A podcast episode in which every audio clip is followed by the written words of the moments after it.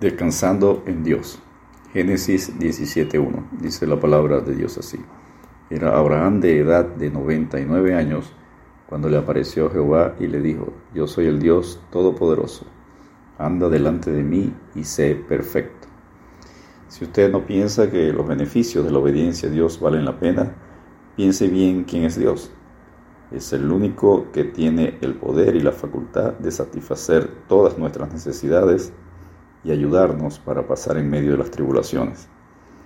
Era Abraham de 99 años cuando le apareció Jehová. Abraham significa padre enaltecido. Luego, aquí en este mismo capítulo de Génesis 17, versículo 5, Dios le cambia su nombre por Abraham, le agrega la H y la A. Abraham, padre de muchas naciones, conocido como el padre de la fe en Romanos 4:16. Puede leer un poco más sobre ello.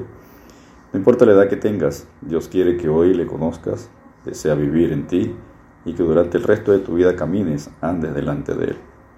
El primer punto que Dios le dice a Abraham es que yo soy el Dios Todopoderoso. Dios Todopoderoso viene el nombre hebreo El Shaddai.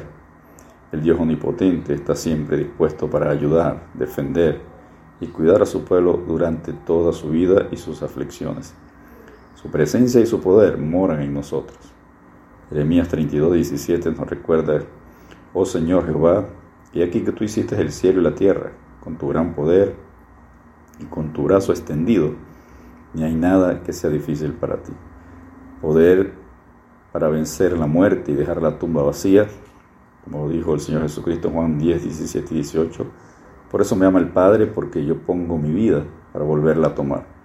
Nadie me la quita, sino yo de mí mismo la pongo tengo poder para ponerla y tengo poder para volverla a tomar. Este mandamiento recibí de mi Padre. Lo segundo que le dice el Señor a Abraham es, anda delante de mí. Para recibir el beneficio del Dios Todopoderoso, debemos caminar, andar en nuestro diario vivir delante de Él en santidad, con conciencia limpia y un corazón íntegro. Miqueas 6:8 nos dice, oh hombre, Él te ha declarado lo que es bueno ¿Y qué pide Jehová de ti? Solamente hacer justicia, llamar misericordia y humillarte ante tu Dios. En Efesios 5, 8 y 9, el apóstol Pablo nos enseña porque en otro tiempo erais tinieblas, mas ahora sois luz en el Señor. Andad como hijos de luz, porque el fruto del Espíritu es en toda bondad, justicia y verdad. Tercer punto que Dios le dice a Abraham y sé perfecto. ¿Cómo podemos ser perfectos? En carácter, creciendo la estatura del varón perfecto, como lo dice Efesios 4, 2 y 13.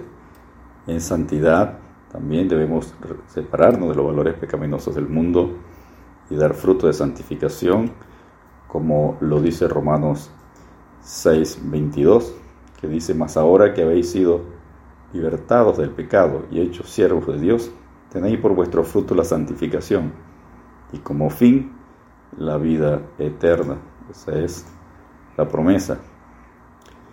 Así que también en madurez, como eh, tercer punto de crecimiento para ser perfectos, madurez espiritual, debemos mantenernos creciendo espiritualmente, estudiando, meditando y escudriñando la palabra de Dios.